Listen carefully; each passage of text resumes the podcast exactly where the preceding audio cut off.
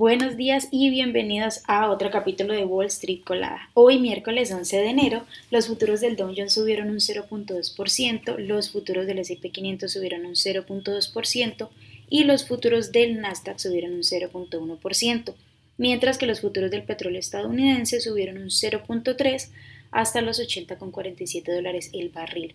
En el calendario económico importante esta semana hemos tenido varios eh, reportes y números nuevos, pero mañana tendremos los datos del Consumer Price Index o índices de precios al consumidor que será anunciado a las 8.30 am hora del este.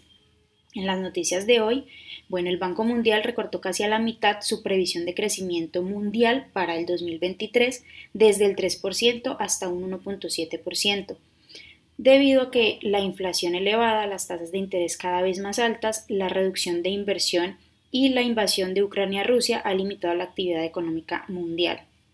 Por otra parte, una noticia bastante importante e impactante de hoy es que más de 3.500 vuelos se han visto afectados después de que la Administración Federal de Aviación de Estados Unidos ordenó retrasar o cancelar las operaciones debido a un fallo en su sistema de seguridad. Aunque aún no hay ninguna evidencia de un ataque cibernético, se va a llevar a cabo una investigación para conocer las causas. WFC, Wells Fargo, que llegó a ser uno de los mayores prestamistas hipotecarios del país, reveló ayer sus planes de retirarse del, mercado inmobiliario. El banco va a reducir su cartera hipotecaria, restringiendo los préstamos únicamente a los clientes actuales y además también va a incluir a prestatarios minoritarios. CarMax, que cotiza con el ticker KMX, bajó un 4.8% después de que JP Morgan rebajara su calificación a infraponderar, diciendo que los inversores no están valorando completamente los riesgos que rodean en este momento a la acción y además que la esperanza de una recuperación parece bastante prematura.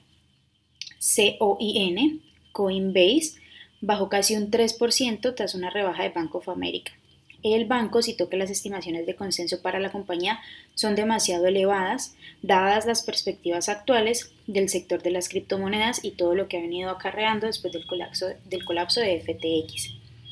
Tesla, que cotiza con el ticker TSLA, subió un 2% hoy tras anunciar que se registró en el estado de Texas para ampliar su fábrica de vehículos eléctricos, con lo que planea eh, elevar su, su inventario este año en Austin.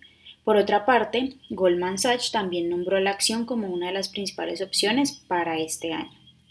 Salesforce, que cotiza con el ticker CRM, bajó cerca de un 3% después de que Bernstein rebajara la calificación, ya que afirmó que las acciones están cayendo en un purgatorio, por así decirlo, de crecimiento y que la verdad podría ser bastante difícil que salieran de allí. Boeing, que cotiza con el, ticker BA, entregó 69 aviones comerciales durante el mes de diciembre, terminando el año con casi 480 entregas, lo que representa un 41% más que las 340 del, del 2021. Por otra parte, las acciones que tenemos hoy con predicción bullish son Lipela Pharmaceutics, que cotiza con el ticker LIPO y ha subido un 91.63%, Broadwin, que cotiza con el ticket BWEN, que ha subido un 66.81%, Bora Pharmaceutics, que, que, cotiza con el ticker BIOR y ha subido un 47.22%, y también Hippion Pharmaceutics, que cotiza con el ticker HEPA y ha subido hasta ahora un 28.64%. Por otra parte, las acciones que tenemos con predicción bearish para hoy son United Maritime, que cotiza con el ticker USEA y ha bajado un 25.14%, Argo Blockchain, que cotiza con el ticker ARBK y ha bajado un 16.64%. También tenemos a Ecor Holdings, que cotiza con el ticker ICHR, que ha bajado hasta ahora un 13.22%. Y por último, DatChat, que cotiza con el ticket de ATS y ha bajado un 12.11%. Eso es lo que tenemos hasta hoy. Los esperamos mañana para otro capítulo porque queremos siempre que estén enterados de las noticias, actualizaciones y todo lo relacionado con el mundo de la bolsa. Recuerden que pueden seguirnos en nuestras redes sociales como arroba Spanglish Trades y también visitar nuestra página web para mantenerse informados de todo lo que pasa en el mundo del mercado. Muchísimas gracias por acompañarnos, por escucharnos, que tengan un excelente día y los esperamos mañana en el siguiente capítulo de Wall Street Colada.